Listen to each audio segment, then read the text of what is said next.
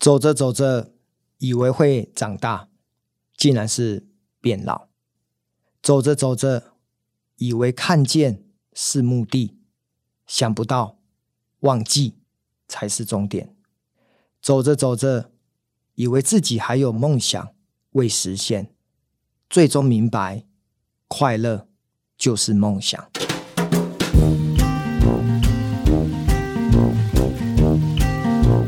今天想要跟大家分享一个好故事。我认识了一位作家、诗人，他目前呢在台北的建国中学担任国文老师。二零零八年，这个世界发生了一件重大的金融危机，雷曼兄弟倒闭了。那个时候，很多人失业，很多公司遇到了财务危机。你我的荷包可能因为投资股票、基金都缩了水。那个时间点，我正在银行上班，所以情绪也不会太好，因为有很多的客人、投资客，他们带着他们的账单，纷纷跑到银行来求救。为什么我的资产？为什么我的投资变成这样子？坦白讲，内心都是很煎熬的。虽然我们知道投资是长期。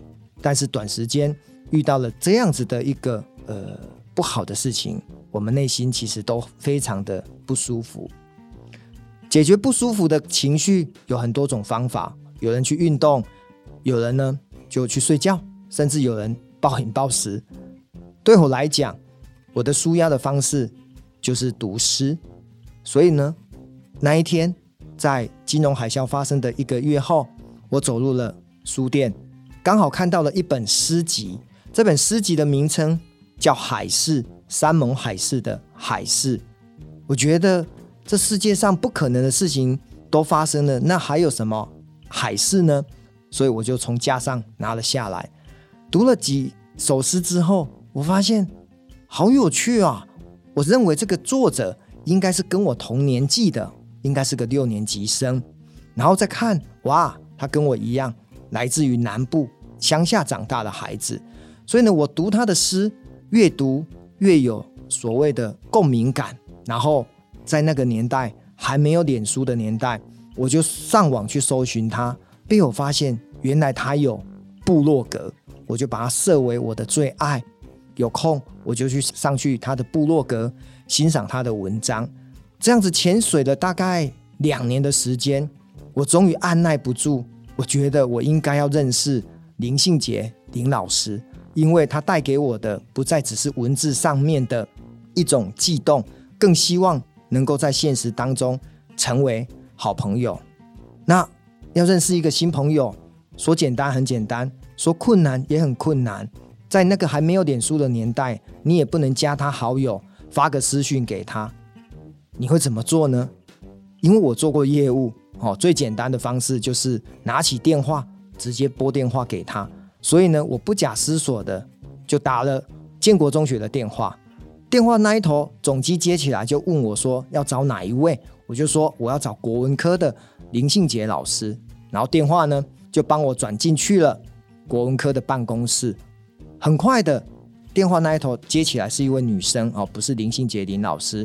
我就说，哎、我要找林信杰林老师。然后呢，我就听到他在电话的那一头，他没有按静音。他说：“信杰，信杰，你的电话。”然后过了五秒钟，信杰就接过了电话。他说：“喂，你好，我是林信杰。”这一句话到现在我都还记得。这是我跟一位诗人、一位作家第一次用声音透过电话能够沟通。我跟信杰讲说，因为过去这两年我买你的诗集。也看你的文章，其实信杰是知道我的，因为我在他的部落格有留言，所以多多少少他知道吴家德是一个什么样的人。可是呢，我们的确也没有接过电话。那我就跟他讲说，信杰，我很欣赏你的文字跟你的诗，然后你的诗在过去的这一两年来，呃，让我读了津津有味。有没有机会我们可以见个面？好，讲到这边。我想很多人应该会很犹豫，对一个新朋友第一通电话马上要求见面，其实一般人的抗拒应该是比较大的。但是呢，或许就是因为他来自乡下，来自南部，所以他跟我说：“哦，好啊，没有问题哦，我刚好两个月后要去台南的佳琪高中演讲，那如果可以的话，我们就在那边见面吧。”这个时候，我又更主动的告诉他说：“信杰，你从台北搭高铁下来，如果从高铁站到佳琪高中没有人去接你，是不是我可以去载你一程？”然后信杰又不假思索说：“好哦，这样子的话，省去我搭计程车，让主办单位还要多花计程车的钱。”所以我就很开心的告诉他。这个时候，我为了让他心安，我跟他讲说：“信杰，那一天去接你的不止只有我，还有我太太跟我两个孩子。为什么要讲这句话？我要让他知道，其实人跟人之间最怕的就是陌生感。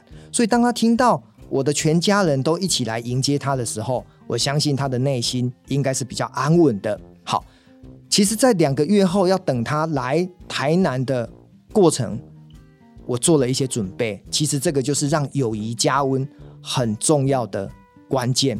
信杰呢，在我跟他联络同时的前半年，他出了一本书，叫做《有故事的人》。好，我觉得当一个有故事的人真的很棒。哦，我也期许自己生命当中是成为一个有故事的人。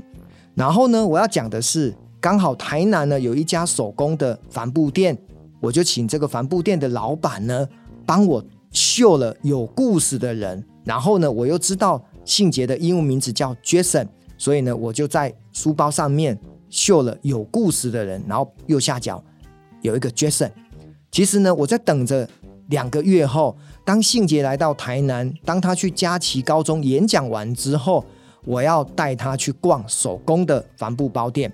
那目的很简单，因为呢，在这一家手工帆布店里面的镇店之宝，就是由我们台湾非常有名的大导演李安哦，曾经也到这个地方，把他的名字签在他们的袋子上面。然后呢，这一家店的老板呢，就把它挂在橱窗上面，成为这一家手工店的镇店之宝。所以依约，我就载了信杰到了学校。等演讲结束之后呢，我就带他去吃个午餐。吃完午餐之后呢，我就跟这个信杰说：“哎，台南有一家非常有名的手工包包店，我带你去逛一下。其实就在我们刚刚吃午餐的隔壁，走过去就到了。”这个时候呢，信杰说：“好啊。”我很快的就用我的手机简讯传给这个手工包包店的老板说：“等一下呢，把那个袋子呢帮我挂在橱窗上面，我要给信杰一个惊喜。”所以很快的五分钟过后，我跟信杰就走到了这一家手工包包店。当我们在逛包包的时候呢，信杰抬头一看，当然映入眼帘的他会看到李安的签名，然后呢再看到各式各样的包包挂在上面的橱窗。他突然发现有一个不太一样、有绣字的包包，在近距离的去看到，发现哇，写着有故事的人 Jason。其实信杰完全能够理解我为他所做的这个刻字化的包包，因为把他的书名、把他的英文名字绣在上面，对他来讲应该就是一个最好的见面礼。所以从那一次事件之后，我跟信杰。就成为非常要好的朋友。如果我上来台北，我们会喝下午茶；如果他回南部的家乡，我们也会约个时间吃吃饭。